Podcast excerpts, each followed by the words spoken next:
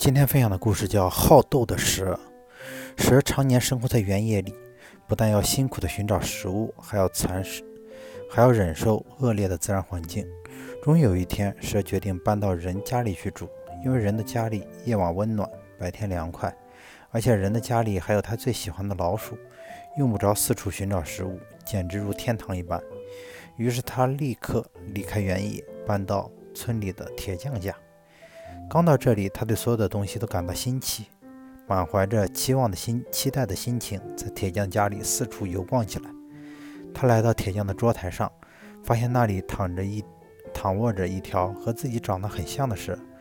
可是仔细一瞧，这条蛇没有蜷成一团，也不抬起脖子，只是随便伸着身子躺着。可是他发现还有一条长长的东西躺在旁边，蛇没有想到会被别人抢先一步，大失所望。但是既然来到这里，就不想再走回头的路了。他决定把这条蛇赶出去，自己独占这个家。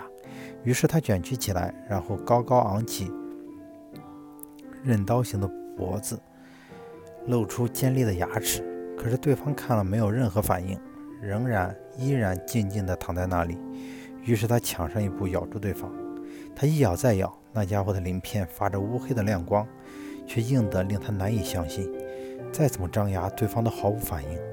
他那他那对重要的尖牙，在一咬再咬的过程中逐渐损毁了。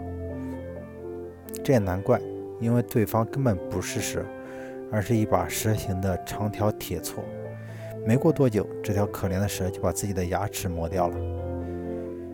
争勇好斗的人，往往。往往无中生有的为自己树立一些敌人，结果祸害的还是自己。做一个与人为善、与人为与邻为友的人，你的人生将会有更多的朋友，而不是更多的敌人。